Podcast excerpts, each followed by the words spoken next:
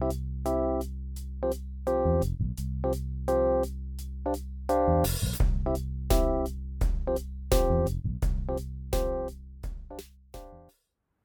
zusammen, schön, dass ihr wieder da sind. Heute gibt es seit langem wieder einmal eine Staatskunde 101-Folge. Das heutige Thema ist der Föderalismus. Den Begriff habt ihr sicherlich schon mal gehört. Vielleicht in der Schule, vielleicht bei einer politischen Diskussion oder vielleicht in den Medien. In der heutigen Podcast-Folge möchte ich euch den Begriff ein bisschen näher bringen. Ganz einfach gesagt ist der Föderalismus eigentlich das Prinzip, dass eine politische Gemeinschaft oder Organisation so in Untereinheiten aufteilt wird, dass jeder Untereinheit die größtmögliche Autonomie zusteht. Einfach gesagt, so weit möglich sollte die untere Einheit alles selber machen und den Untereinheiten wird die Möglichkeit geben, an der Willensbildung der oberen Einheiten teilzunehmen. In einem Staat bedeutet das, dass die Staatsgewalt auf verschiedene Ebenen aufteilt wird. Das Gegenstück zum Föderalismus wäre der Zentralismus, wo der Staat eine unteilbare Einheit darstellt und alles eigentlich vom Zentrum aus regiert wird. In der Schweiz sieht man den Föderalismus recht gut. Die Schweiz ist nämlich ein dreistufiger Bundesstaat. Es gibt den Bundsoberst, dann die Kantone und als kleinste Untereinheit kommen noch die Gemeinden.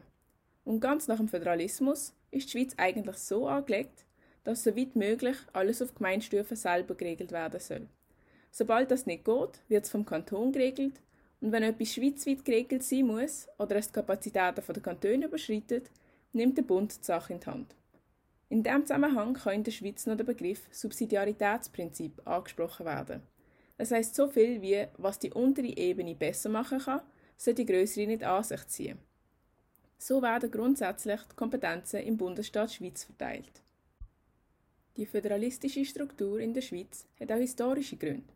Wie ihr sicher wisst, ist die Schweiz ja nicht einfach so entstanden, sondern die Kantone, die zuerst selbstständig gesehen sind, selbstständige Staaten, haben sich zusammengeschlossen. Weil sie aber Angst hatten, ihre Eigenständigkeit zu verlieren, haben sie zuerst so wenig Kompetenzen wie möglich an den Bund abgegeben. Darum sind auch heutzutage noch die Kantone recht autonom angelegt. Der Föderalismus gibt es aber nicht nur in der Schweiz.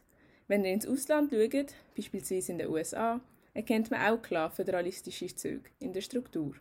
Die US-Staaten sind sehr autonom, aber auch Deutschland mit den Bundesländern oder Kanada mit ihren Provinzen. So, jetzt sind wir schon am Ende von unserer heutigen, bisschen kürzeren Podcast-Folge angekommen. Ich hoffe, ich euch trotzdem den Begriff vom Föderalismus können ein bisschen näher bringen. Wie immer werden die Quellen in der Beschreibung zu finden sein. Falls ihr eine Idee oder sonstige Anregungen für den Podcast habt, schreibt uns gerne eine E-Mail an die Adresse in der Beschreibung oder einfach gerade auf Insta, wo wir unter Jugendrat BL zu finden sind. Schön, sind ihr wieder dabei gewesen und bis zum nächsten Mal.